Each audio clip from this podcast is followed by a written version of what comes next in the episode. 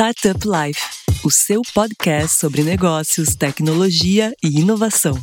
Criado por Silva Lopes Advogados.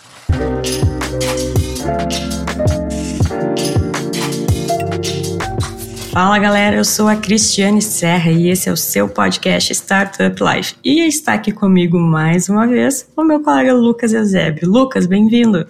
Fala Cristiane Serra, tudo bem? Prazer estar aqui contigo de novo. E vamos mais um, né? Acho que eu já passei aí do, da barreira dos 10 episódios. O Lion que se cuide. Com certeza. Tu sabe qual é o, o número do episódio que estamos gravando hoje, Lucas? Boa pergunta. Tá no 60 alguma coisa? Né? Muito mais, Lucas. Passou longe. Estamos gravando o episódio número 80. Meu Deus. Passa muito rápido, Cris. A gente já contou isso em outros episódios, mas é, é legal a gente contar novamente que esse projeto surgiu como uma, uma forma de teste, assim, né? Então a gente pensou em fazer três, depois dez episódios e estamos aí no 80. Famoso MVP que deu certo. Exato. E graças à nossa audiência, né, Lucas? Senão, sem os ouvintes, a gente não chegaria lá. Mas, Lucas, vamos parar aqui de bater papo entre a gente para bater papo com a nossa convidada de hoje. Conta para o pessoal quem está aqui conosco hoje em mais um episódio da série Minha Jornada. Então, antes de mais nada, Cris, só um recado muito importante para o pessoal não esquecer de acessar o startuplife.com.br para realmente conseguir acessar as notícias e informações sobre o ecossistema e também nos seguir no Instagram, arroba StartupLifeOficial, seguir no Spotify ou plataforma de sua preferência. E vamos lá, em mais um episódio da nossa série Minha Jornada, que vem recebendo vários feedbacks legais aqui do ecossistema, que traz busca trazer os principais empreendedores do ecossistema de tecnologia e inovação brasileiro, vamos receber mais uma super convidada. E anota aí na sua agenda. Toda primeira sexta-feira do mês tem episódio da série Minha Jornada. Quem está aqui com a gente hoje é Graziele Rosato, CEO e founder da ViaFlow. Então, Grazi, te apresenta aqui para os nossos ouvintes. Obrigado aqui pela tua participação. Muito contente aqui com a tua chegada. Legal. Muito obrigada pelo convite. Estou muito feliz de estar aqui com vocês. Então eu costumo dizer que eu sou mãe, sou empresária, né? Mas meu papel de mãe é o papel mais desafiador aí que eu tenho. Eu me divirto trabalhando, né? Como qualquer empreendedor, acaba se divertindo com esses desafios. Eu também ocupo o papel de vice-presidente do Instituto Icolab, né? Estou encerrando a minha gestão agora, depois de um ano aí de contribuições para o ecossistema blockchain. Sou empreendedora desde os 20 anos, sou casada, então, enfim, essa sou eu, uma pessoa que apaixonada pelo que faz. Grazi, e aqui a gente já tá íntimo, né? É a Grazi. Ampliando um pouquinho mais essa tua apresentação, a gente tem um momento, Marília Gabriela, aqui no podcast, que a gente pergunta para os nossos convidados quem são eles por eles mesmos. Então, quem é a Graziele pela Graziele? Nossa, essa pergunta é difícil. Eu sou uma pessoa tímida, eu sou uma pessoa, apesar de ser, adoro pessoas, eu sou extremamente tímida, gosto de uma boa conversa, gosto de ouvir histórias, faço exercício, porque eu acho que faz, é, não que eu ame fazer exercício, né, mas faz muito bem para a mente, faz muito bem para o nosso corpo, né, e faz com que a gente tenha bom humor, porque eu acho que o olhar do, do empreendedor no dia a dia que ele vai trabalhar, né, as pessoas se inspiram muito nele e a gente tem que estar tá bem, isso exige muito do nosso físico, né? Então, essa sou eu, né? Eu me divirto muito, adoro dançar na sala, gosto de brincar com meu filho. E se não fosse ele, eu acho que eu seria uma pessoa que só trabalha, porque eu realmente amo o que faço. Então, ele é a pessoinha que me puxa, mamãe, larga o celular, né? Pega e vem, vem aqui comigo um pouquinho, vamos fazer né, brincadeiras, vamos fazer é, desenhar. Então, isso é muito importante, esse equilíbrio na minha vida. Isso é um pouquinho de mim. Amo a minha família, estou morando em São Paulo, né? Então eu me mudei para cá faz quatro anos, né? Então tô, tô, super feliz morar nessa cidade que todo mundo tinha falado que era uma cidade muito difícil, né? Eu passei por pandemia nela, Sim. então tô, tô curtindo bastante. É uma cidade que respira negócios, né? Não esquecendo a origem, né? Porque sou de Caxias do Sul, fiz todo o meu primeiro, segundo grau lá, estudei lá. E aí me mudei para Porto Alegre, foi onde eu também morei desde os 16 anos, fiz minha faculdade, comecei a empresa, né? E agora estou nessa jornada aí de expansão, crescimento, onde o céu é o limite, né? Hoje a gente não tem mais, mais fronteiras. Acho que é só, só crescer e, e se realizar. Bacana, Graça, bacana. Já que você tocou no assunto ali sobre jornada, conta pra gente, conta pros nossos ouvintes um pouco do início da trajetória, né? Conta pra gente como, como foi, digamos assim, quando você entendeu, sempre tem aquele gap, né? Que eu queria empreender, você começou desde sempre sabendo que queria empreender ou teve algum algum gap na sua jornada que fez você mudar esse mindset para mirar o empreendedorismo? Você começou trabalhando com tecnologia? É, como que foram os primeiros passos, digamos assim, da Grazi ali com, com 20 e poucos anos que estava em Porto Alegre? Fico bem feliz aí de compartilhar com vocês. É, são poucas as pessoas que conhecem a história do empreendedor e esse espaço eu acho super significativo para a gente conhecer um pouco além do CNPJ, né? Eu, eu me considero empreendedora desde sempre, porque na verdade eu desde pequenininha eu sempre vendi, né? Eu acho que a habilidade de venda é uma habilidade que todo empreendedor tem que ter. Então eu vendia gibi, eu nunca fui de brincar muito de boneca, eu sempre fui muito criativa. Eu gostava de brincar de carrinho de lomba, gostava de jogar futebol, né? Eu era muito ativa, sempre fui uma pessoa muito ativa. Minha mãe era empresária, então minha mãe tinha uma malharia em Caxias do Sul e, e, o meu pai era mais duro, né? Era de banco, então aquele, né? Aquela, aquele perfil mais corporativo. Então a mãe sempre dizia, Grazi, nunca inventa de empreender, porque né, isso é uma coisa muito difícil, especialmente para a mulher, tem muitos desafios. Mas eu sempre admirei essa jornada da minha mãe, sempre admirei esse todo esse contexto que ela estava inserida. Ela era do comércio também, começou a carreira no comércio. E aí, quando eu comecei a carreira de, de, na área de tecnologia, foi muito por acaso, porque eu acabei fazendo faculdade de administração e eu achei bonito o nome com ênfase em análise de sistemas, né? Isso foi em 91. E eu disse, eu vou fazer esse negócio aqui, não sei nem o que, que significa, né? Vou, vou me inscrever aí, vou fazer esse negócio. Quando eu vi, para ver a lista dos aprovados, eu procurei meu nome na lista de administração. Não encontrei né, o nome e não encontrei meu nome. Fui para a festa dos bichos, me diverti horrores. E aí, naquela época, era orelhão, né, gente? 91. Sim. Fui para orelhão falar com a minha mãe, mãe, não passei, né? Aí ela disse, passou sim, eu vi teu nome. Como eu não passei, não? Então eu fui para a festa dos bichos, né? Sem ter aproveitado como uma, né, como uma, uma pessoa que tinha entrado na faculdade. E então eu tinha, entrei na carreira de tecnologia na sequência, porque eu sempre tive essa lição dos meus pais, que eu muito me orgulho de. Eu sempre tive uma boa vida, nunca foi uma vida cheia de luxo, mas eles sempre me deram a oportunidade e também me ensinaram o quanto as coisas custam, né? Então, desde cedo que eu fui para Porto Alegre fazer a faculdade, eles é, me ajudaram com toda tudo que precisava, mas ó, tá aqui, mas você tem que pagar por suas contas. Então, eu, vendia uh, produtos, uh, vendia roupa da malharia da mãe, me virava. Eu disse, eu vou ter que arrumar um estágio. E na época, né, eu conheci algumas pessoas que me apresentaram na Brigada Militar, ali na Andradas, até hoje existe esse escritório. E a área de DP estava começando a tecnologia, né, gente? Aí vocês estão vendo, eu tenho mais de 25 anos de tecnologia. E aí, nessa época, aconteceu deles convidarem a Grazi para escrever os ofícios, porque eu estava fazendo um cursinho. Então, me convidaram para escrever os ofícios da área de departamento pessoal. Então, foi meu primeiro trabalho na área de tecnologia, escrevendo de ofícios para a área de departamento pessoal.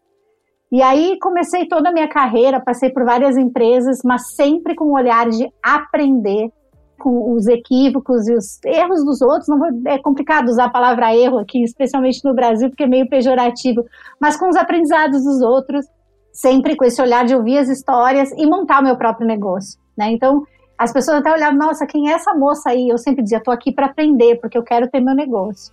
E eu não tinha, né, né, nessa época não tinha dinheiro. Onde é que eu ia arrumar dinheiro para abrir meu negócio? Eu não tinha dinheiro. Minha mãe não queria que eu tivesse negócio, queria que eu passasse num concurso público. Meu pai não opinava muito. Eu disse, eu vou ter que arrumar dinheiro de um jeito. Nessa época eu trabalhava na Infraero, e eu implantava sistemas de qualidade e sistemas de automação de processos em todos os aeroportos certificados do Brasil. E era ISO 9000, então a gente tinha aqui nos aeroportos, então eu desenvolvia o sistema, eu fazia concepção. E aí quando eu viajava, imagina todos os aeroportos certificados do Brasil. Bastante coisa. Eu recebi uma diária, é, é, são certificados, né? Então eu ia para Manaus, para Belém, para Fortaleza, fiz amigos em tudo que era lugar. Foi, foi uma época muito bacana da minha vida, eu tenho amigos até hoje. E eu ia para esses lugares e eu disse, eu tenho que guardar esse dinheiro. Então eu guardava o dinheiro da diária e fazia amizade, dizia, deixa eu dormir, né, na tua casa para eu poder economizar esse dinheiro, porque eu queria ganhar o dinheiro para poder sair de onde eu estava trabalhando e abrir meu negócio. Foi quando então eu tomei a coragem, consegui fazer ali meu meu cofrinho, né? Então montei a Via Flow nessa época com dois grandes clientes, né? E depois veio o meu primeiro sócio, é, que também né, teve essa jornada assim, de bastante cuidado, porque a gente não tinha ninguém aí para apostar na gente, né? a gente não tinha um patrocínio, e foi aí que a gente começou, então montou a Via Flow. Eu tinha 21 anos na época. Bacana. É, o início da jornada ele é sempre difícil, né? Acho que não existe atalho, né? Principalmente quando se inicia, é, cada movimento ele acaba sendo realmente super calculado, porque a gente tem pouca margem ou nenhuma margem de erro, né? No início no início da jornada.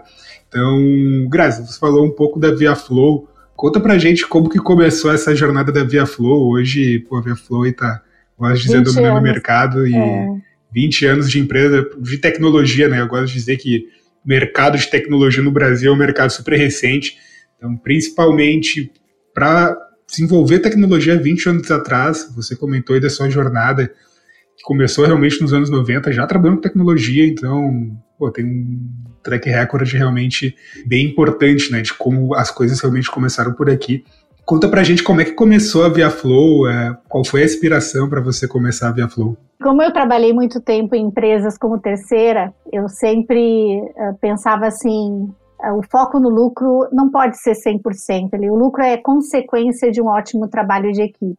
Então eu sempre tive essa consciência e eu vi que as pessoas não tinham esse olhar. Então quando eu montei a Via Flow, com o apoio do, do, do, meu sócio, nosso primeira, primeira, o primeiro olhar seria como que a gente pode promover um ambiente de trabalho, uma jornada muito mais de colaboração entre as pessoas, né? Uh, onde o lucro é consequência. Então, esse foi o nosso primeiro olhar, porque eu me sentia de alguma forma explorada. Eu entrava nesses lugares, me colocavam Sim. ali, faturavam Sim. em cima de mim, porque eu era alocada. E eu, nossa, ninguém dava bola para mim, eu não me sentia parte da empresa, não me sentia parte da empresa que estava me contratando. Eu disse, não, empresa deve ser muito diferente, né? A gente tem que trabalhar de uma forma. Então, esse olhar da humanização, de, né, de cuidar das pessoas, sempre fez parte. Só que quando eu comecei, eu não, eu disse, quem é essa empresa, né? Tô eu, meu sócio, 40 metros quadrados ali na rua Garibaldi, em Porto Alegre. Era um lugar pequeno, acho que até menor era, tá? É um lugar pequenininho. Eu moro, moro, perto da rua Garibaldi, depois me diz onde é para eu passar lá na frente. pois então.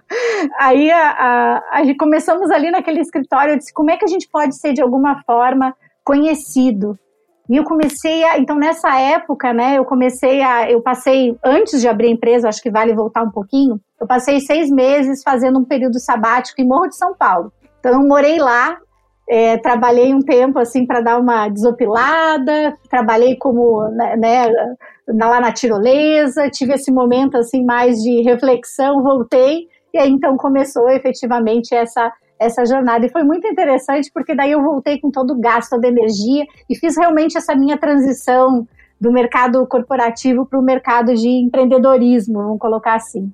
E aí, nessa, nessa época, eram poucos metros quadrados, eu disse, como é que a gente pode ser conhecida? Aí eu comecei a fazer meu pós-graduação, que eu fiz em gestão de tecnologia, depois mais adiante eu fiz um de liderança. Aí, nessa época, me ensinaram, não, tem que te aproximar com grandes fabricantes né, para poder conseguir ser um pouco mais visto. Perfeito. E aí a gente acabou se aproximando da, da IBM, foi quando a gente fez um business plan e nos aproximamos. Aí eu morria de vergonha, como é que eu vou receber essas pessoas aqui? Eu não tenho, né, não tenho cafezinho, não tenho nada, eu tenho que fazer as coisas. E quando o cara, até hoje eu conheço o Sérgio, né, a gente conversa, eu e o Sérgio Bentinho, ele disse que até hoje ele lembra daquela cena, né, deu toda sem jeito, recebendo, que eu tinha que vender meu negócio para eles acreditarem em mim.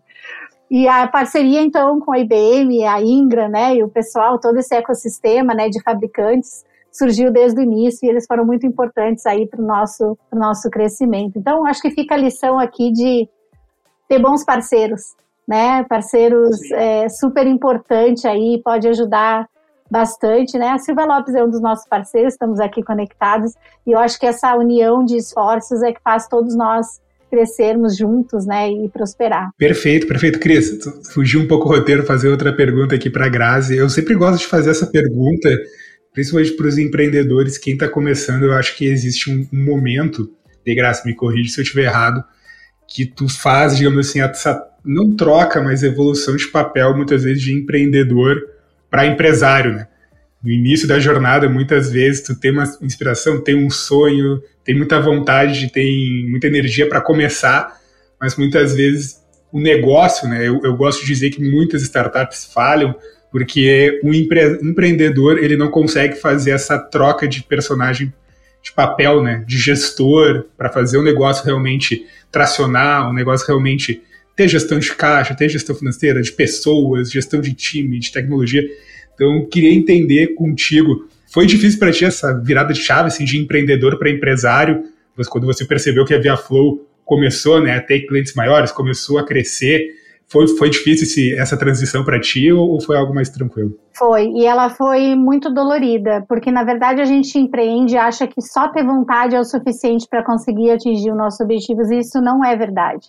Empreender requer que a gente tenha conhecimento de fluxo de caixa, fluxo né, de vendas, tem que ter relacionamento de mercado. E eu aprendi uh, muito com essa fraqueza, vamos dizer assim, que eu tinha, porque eu achava que só minha vontade era o suficiente. E não era. Então eu, eu comecei a perceber que realmente eu precisava de muito mais pessoas completamente diferentes de mim e acertar, né? E até esse ano a gente fez o kickoff, eu até me emocionei, porque eu disse, eu acho que pela primeira vez na, na vida, até quem me acompanha em rede social, no LinkedIn, eu, eu falo realmente de coração, pela primeira vez na vida eu estou com um time que é incrível. Então, uma das coisas mais difíceis para o empreendedor é montar um time que esteja alinhado com o seu propósito, né? Que esteja alinhado com onde você quer chegar, que esteja alinhado com a sua jornada. Então, se você não tem essa compreensão que você precisa de pessoas para poder fazer seu, isso não, essa é uma frase que está super na moda, que não entende de pessoas, não entende de negócio, a gente nunca falou tanto sobre isso. Mas ela é uma frase realmente verdadeira, que se a gente conseguir é, extrair o que cada pessoa tem de melhor, todos nós temos coisas boas e coisas ruins. Eu sou péssima em muitas coisas e eu sou ótima em outras. Então eu tenho que exponencializar aquilo que eu sou muito boa e pegar aquilo que eu sou ruim, que realmente eu não vou conseguir melhorar, ter gentileza comigo e pegar aquela pessoa que conhece, né, me aceitar do jeito que eu sou, e pegar aquela pessoa que conhece pra caramba sobre aquele assunto e aí puxar ela para perto de você e mais do que isso, no mercado hoje, de que forma eu continuo com esse cara colado em mim, né? Como é que eu posso reter essa pessoa para estar tá comigo? Né? Como é que eu posso manter essa pessoa motivada e afim de estar tá comigo? Né? Então a gente tem trabalhado muito forte essa questão de, de empoderar as pessoas, de dar esse desafio. Eu gosto muito quando eu te vejo falando do, do, do escritório que você trabalha, né? Da Silva Love, você fala com tanto amor, né? A Cris eu não posso falar ainda que eu não conheço muito a fundo, mas imagino que seja o mesmo amor. E eu fico muito orgulhosa, né? Porque eu vejo assim, pô, que bacana a pessoa trabalhar no lugar ela ter orgulho. Então a gente sempre tem essa expectativa. Perfeito, né? O jogador ganha a partida e o time o campeonato, né? Exatamente. Bem isso. Então, falar também para essa expectativa, eu tenho, trabalho muito em mim essa questão de minimizar um pouco a expectativa. Porque eu, eu jogo muito assim, putz, a Cris, né, vai ser melhor.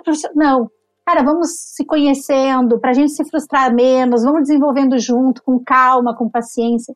E Lucas, sem nenhuma falta, né, e Cris, sem nenhuma falta de, de, de modéstia aqui, eu fui aprender isso muito recentemente né? A, Via Flow teve muitas ondas. o nome continua o mesmo, mas é como se já ela tivesse fechado as portas três vezes, né? Então eu tô na, eu digo que eu tô na terceira onda da empresa e eu tô amando ter essa terceira onda com tudo e todo o aprendizado que eu tive durante todos esses meu, meus anos de carreira. Então é incrível a gente poder, é, que a gente fala muito da resiliência. Eu acho que resiliência é legal, mas eu acho que melhor ainda o novo conceito aí que se fala muito, que é a gente voltar forte, que é o antifrágil, né? Eu voltar não só para o mesmo lugar que eu estava, mas voltar muito mais forte. É assim que eu me sinto com 45 anos de idade, muito forte para fazer muita coisa. E Grazi, isso que tu trouxe é um desafio muito grande para todo mundo que quer empreender ou que está numa posição de liderança, né? E eu queria atrelar isso a uma outra coisa que tu comentou no início do episódio, que tu falou que tu é uma pessoa muito tímida e que no início tu também teve dificuldade de como que eu vou vender, como mostrar a minha empresa para as pessoas, convencer elas. Então eu queria que tu contasse pra gente como é que tu superou e continua superando esse desafio. Por exemplo, hoje estar num podcast. Sendo uma pessoa tímida não é fácil. Eu sei porque eu também sou tímida. Queria que tu contasse pra gente. Vou devolver essa pergunta depois, hein, Lucas? Vamos lá, eu sempre fui cara de pau, não sei responder isso. Eu, eu respondo dizendo que não é o primeiro podcast que eu faço. Eu fui convidada para fazer um programa na Band, que foi Empresários de Sucesso. Ah, legal. E Sim. eu fiz alguns episódios e eu era apresentadora do programa com alguns convidados. Então a gente fez aí, acho que foram cinco programas. Olha só. E, gente, como é que a gente resolve nossos medos? Se jogando. A gente tem que se jogar, entendeu? E, e aí ver o que dá. E, e, de novo, ser gentil com a gente mesmo. Eu costumo me ouvir, então, assim, eu, eu gosto de gravar as coisas, às vezes quando eu tenho uma situação assim, então perceber como que eu posso melhorar, então essa, essa questão de entender que a gente está sempre aprendendo de verdade, né, o meu tom de voz, como que eu posso ser mais devagar na fala, às vezes eu falo muito rápido, então eu tô nessa metamorfose ambulante até o último dia da, da minha vida, sempre tentando me desafiar e tentando aprender aí com cada situação e me colocando no risco, porque é uma delícia, adrenalina lá em cima, né? Super gostoso. Cris, para você, eu quero te perguntar também, como é que você está apresentando um podcast se você é tímida? E agora, Cris? E agora, sabe que eu fiz jornalismo porque eu queria trabalhar com rádio e futebol. Tive essa experiência durante a faculdade, desisti do futebol, porque eu achava que ia ser maravilhoso e não, não gostei. Mas eu acho que é o que tu falou, é se desafiar, ser gentil, né, com a gente mesmo. Uma coisa muito importante é entender que tá tudo bem errar.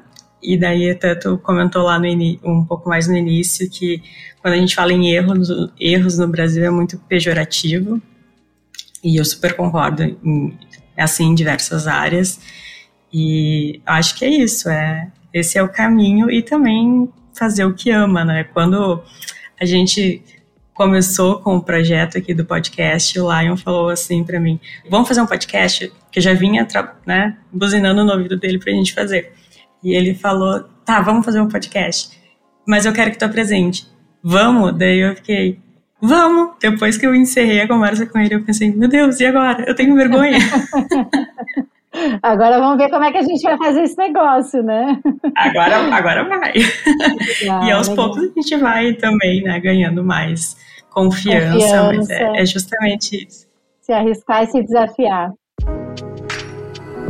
Mas vamos lá, na primeira pergunta, é, Grazi, nos referimos do fato de você também ser, voluntária, ser voluntária no grupo de mulheres do Brasil e foi finalista né, no Sebrae Mulheres Negócios do Rio Grande do Sul. Eu gostaria de que você comentasse sobre a sua atuação no incentivo ao empreendedorismo, sobretudo empreendedorismo feminino. Aqui, por exemplo, no escritório, hoje acho que 70% da nossa equipe são mulheres e o mais bacana disso é que totalmente orgânico. Eu sempre digo, as mulheres dão um pau no, dos homens, pelo menos, então a gente contrata, não, cara, vamos contratar mulheres, porque realmente elas são muito melhores, vem se mostrando, né? A gente tem um NPS super alto, então queria te entender um pouco sobre o empreendedorismo feminino, qual é a sua atuação, porque a gente sabe que o mercado de tecnologia ainda é muito desafiador, né? Então queria entender um pouco como foi essa sua jornada e, e qual o desafio que você vê também do empreendedorismo feminino? Essa é uma, uma pergunta bastante delicada, né? A gente conversa bastante sobre isso e eu acredito muito na meritocracia. Eu acredito na gente dar oportunidade, independente de quem é a pessoa, porque aqui a gente fala de diversidade, é, e eu acho que se você faz por merecer, você vai, vai crescer. O que eu sinto como mulher é, que na verdade às vezes é muito questionado e botado à prova o que você está falando, né? Então atrás sempre de uma de uma pessoa você chega no lugar a pessoa é, né? A gente vê assim pelo linguajar o que que ela vai né me dizer. mas ao mesmo tempo com atitude, com o teu conteúdo, você consegue conquistar o seu espaço. Então eu acho que convido aqui aos, aos empresários, né, que, que deem oportunidade para as pessoas. Né? Aqui eu não falo para mulher, nem para nem homem, nem para os terráqueos que aqui estão. Deem oportunidade para as pessoas, avaliem né, constantemente, porque eu acho que isso também é bem importante a gente avaliar e ver a evolução.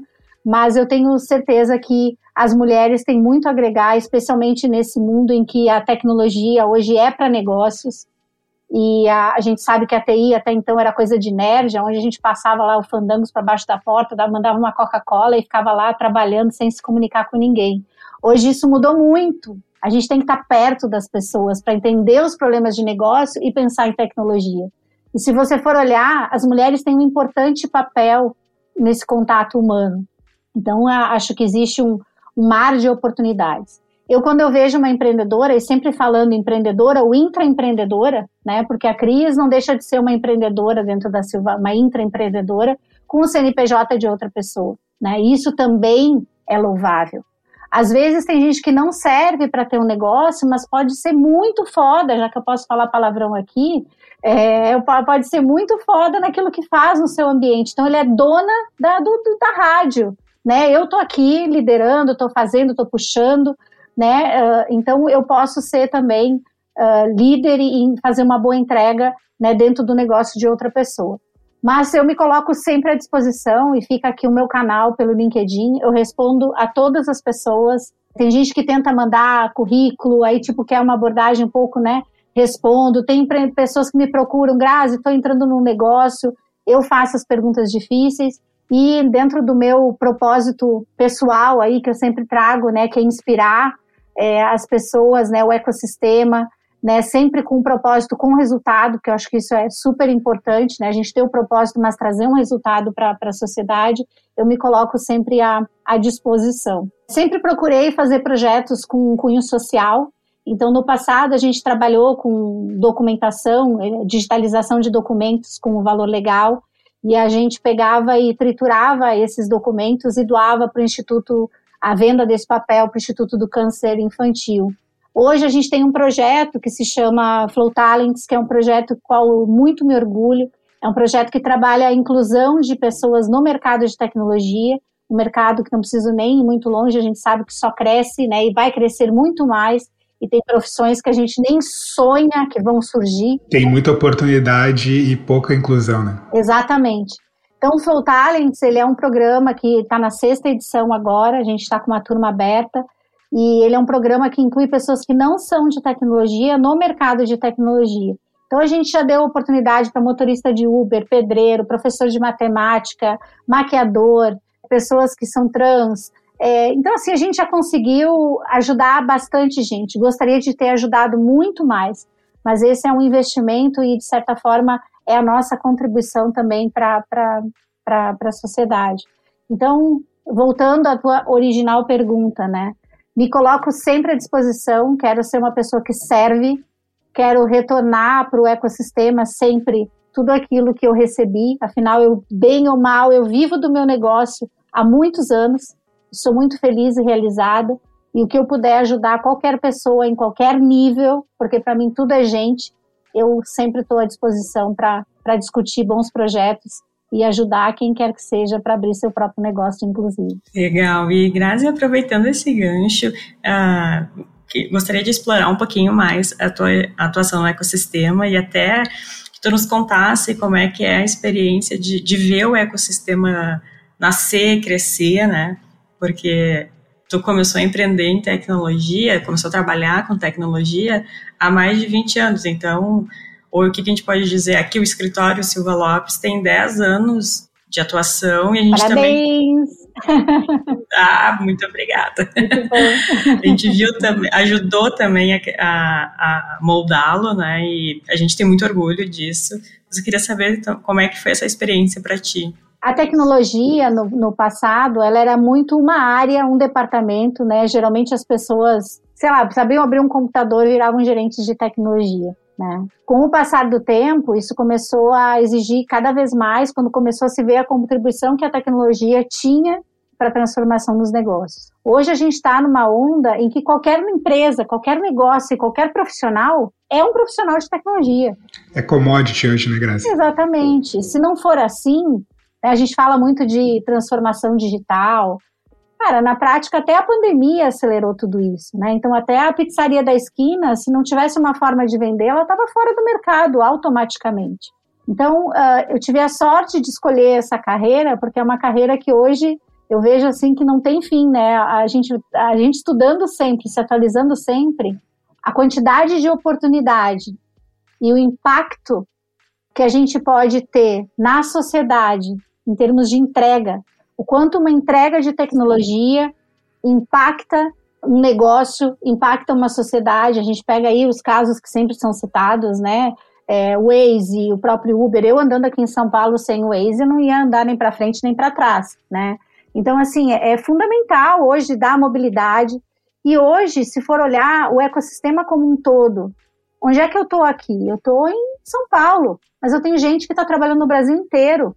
Eu tenho um sócio em Portugal que eu conheço ele do pescoço para cima. Isso era humanamente impossível. Nós tínhamos duas realidades dentro da ViaFlow, né? A gente trabalhava muito em escritório físico lá no Tecnopuc, tudo bonitinho, tinha massagem, a frutinha orgânica na quinta-feira, o cafezinho da manhã, a cuquinha. E aqui em São Paulo, quando eu vinha, eu trabalhava já de home office. E eu falava pro pessoal, disse, gente, a gente vai pegar mais uma sala aqui, né, pra...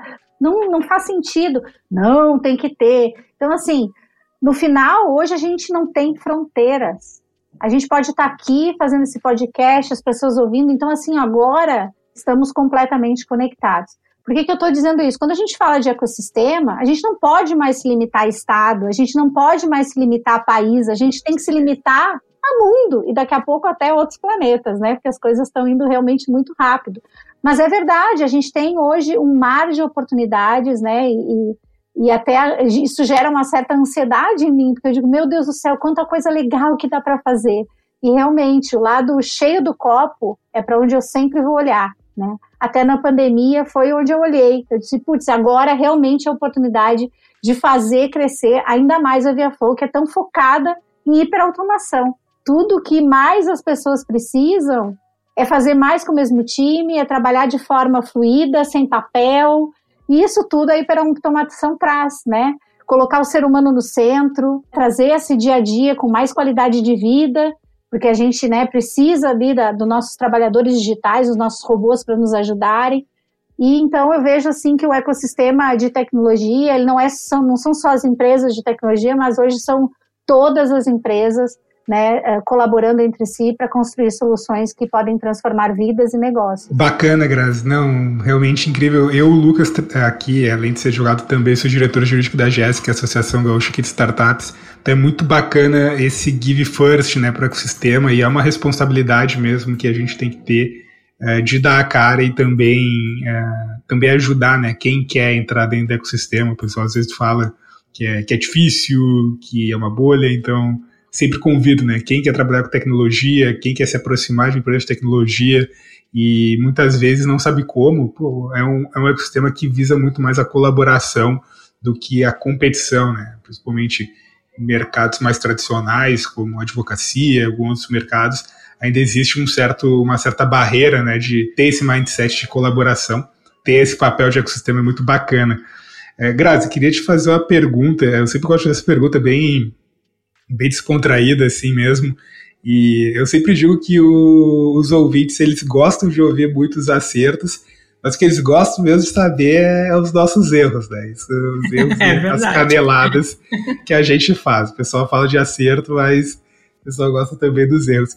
Eu queria ouvir um pouco de ti. Você falou, cara, a gente tá numa terceira onda aí da Via Flow e é muito bacana, né, ter essa, essa concepção de crescimento pudesse dizer, cara, quando a Grazi começou lá no início, qual foram os principais canelaços, os principais erros que você fala, meu Deus, como é que eu fiz isso? Que, que não façam.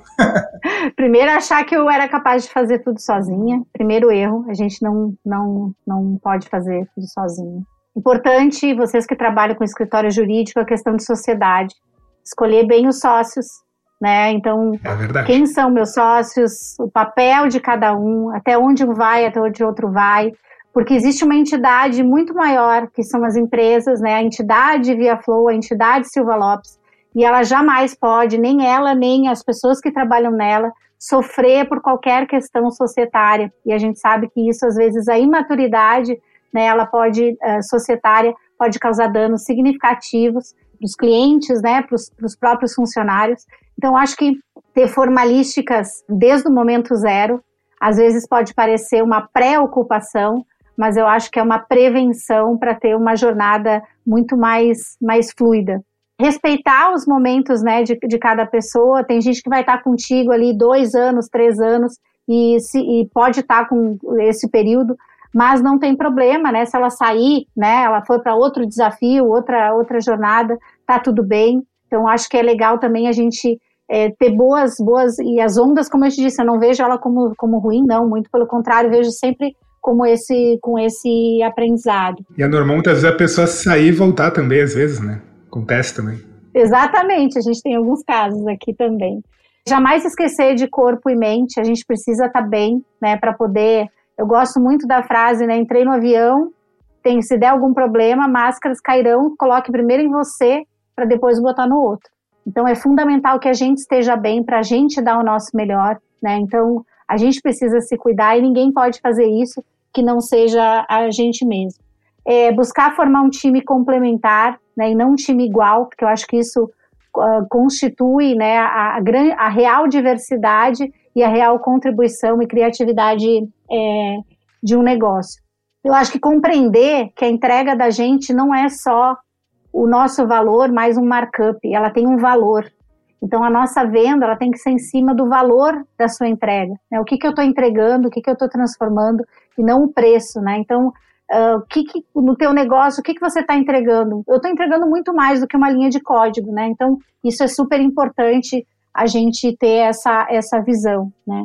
Ter um alinhamento constante com as pessoas. Eu acho que isso é super importante para que toda, para que a gente tenha certeza que todos estão indo para o mesmo caminho. Então, isso é uma coisa que eu vejo que vários momentos da minha vida eu, eu errei, né? Com relação à, à falta de alinhamento, ou às vezes achar que a empresa está super preparada, né? Entender que às vezes a gente é muito mais rápido do que a empresa que a gente tem. E a gente precisa aceitar isso e fazer as coisas de forma muito mais pausada. Então, as transformações, a mudança de cultura, tudo isso leva tempo, requer maturidade e tem que ter paciência, coisa que às vezes o empreendedor não tem. Mas eu posso garantir que o final de tudo isso é um caminho muito bacana, de muita história para contar. Mas eu compartilho aqui esses seriam os, as principais mensagens assim. E obviamente tem que ser vendedor, né, gente? Não adianta. É, a gente tem que saber vender aí para poder fazer o negócio prosperar, porque não tem negócio que não, não gere resultado, ele não, não, não, se, não, não perpetua, né? E para encaminhar o encerramento aqui do nosso episódio, Não. que a gente tem que cumprir o nosso horário, a gente adoraria ficar horas aqui conversando contigo. Já tem que voltar nos próximos. É, já tá, já tá convidado. Grazi, quais são os seus planos para o futuro da Grazi pessoa física, da Grazi pessoa jurídica? Eu acredito muito que, né, que a gente não consegue dividir muito as nossas fa uh, facetas, né? A gente é uma coisa só. Então, quais são os planos da Grazi? Então, a gente está com um super desafio que é ser, eu vi ali até o desafio da, da Silva Lopes, né, ser um escritório mundial, né, de tecnologia. Nós, a gente está um pouco mais com medida, a gente está com ser a melhor empresa de hiperautomação do Brasil. Sendo do Brasil, que existem vários desafios aí, a gente se considera super apto aí para atender o mundo todo. Mas acho que fortalecer a, a nossa marca, fazer boas entregas, ter bons parceiros, né? Porque a gente precisa do nosso cliente, então o cliente no centro, sempre olhando para o cliente, trabalhar cada vez mais as pessoas. Eu tenho atuado muito fortemente aí com relação à, à evolução das pessoas, né? Nivelamento das pessoas, enquadramento das pessoas nesse novo mundo, porque a, a, como eu disse, o comercial mudou também, né? A gente tem que fazer o nosso comercial vender de forma diferente. Sim. Todo mundo está diferente, então isso é um desafio. Mas o principal olhar é, é crescer e ter muita saúde. Espero que não venha tantos problemas, né, extras que não previstos, que nem guerras e pandemias. A gente só quer fazer o nosso trabalho. Às vezes eu administro alguns problemas por omissão, não assisto uma televisão porque eu Eu gosto de fazer de conta que algumas coisas não estão acontecendo, não por alienação, mas por inteligência, porque eu acho que é importante a gente seguir em frente e não ficar olhando para esses fatores aí que podem atrapalhar a nossa jornada de, de crescimento. Entre uma frase que eu gosto bastante é empreender não é um cargo, é o estado mental de quem deseja mudar o futuro, né? E é assim que eu me enxergo, né? nas pessoas que querem realmente deixar um legado muito bacana aí para o mercado de tecnologia, para os negócios que a gente puder tocar. E com essa frase inspiradora e essa reflexão da Grazi, a gente vai encerrando esse episódio. Até botei no meu bloquinho. Ah, viu só? Uma honra estar no teu bloquinho, Lucas. Viu só? A gente vai encerrando então o nosso episódio. Agradecer muito a Grazi pela participação, por ter contado a sua história. E deixa o teu recado final para os nossos ouvintes e também os teus contatos, caso alguém queira conversar contigo. Legal. Então, gente, muito obrigada. Reforço que a empreender é uma delícia. Convido a todos aí para iniciar essa jornada. É incrível, tem um, tem um mundo incrível aí para se, se explorar. Se vocês quiserem se conectar, eu sou Grazi Rossato, como eu falei inicialmente, é muito fácil de me encontrar no LinkedIn, sou muito ativa no Instagram e também, obviamente, né, pelo próprio canal Via Flow aí, se vocês quiserem entrar em contato com a gente, nos sigam nas redes sociais também. Muito obrigada novamente pela oportunidade e parabéns pelos 10 anos da Silva Lopes. Muito obrigada, Grazi. E assim a gente vai encerrando esse episódio. Lucas, muito obrigada por mais uma parceria aqui e aos nossos ouvintes, muito obrigado pela companhia. Até o próximo episódio.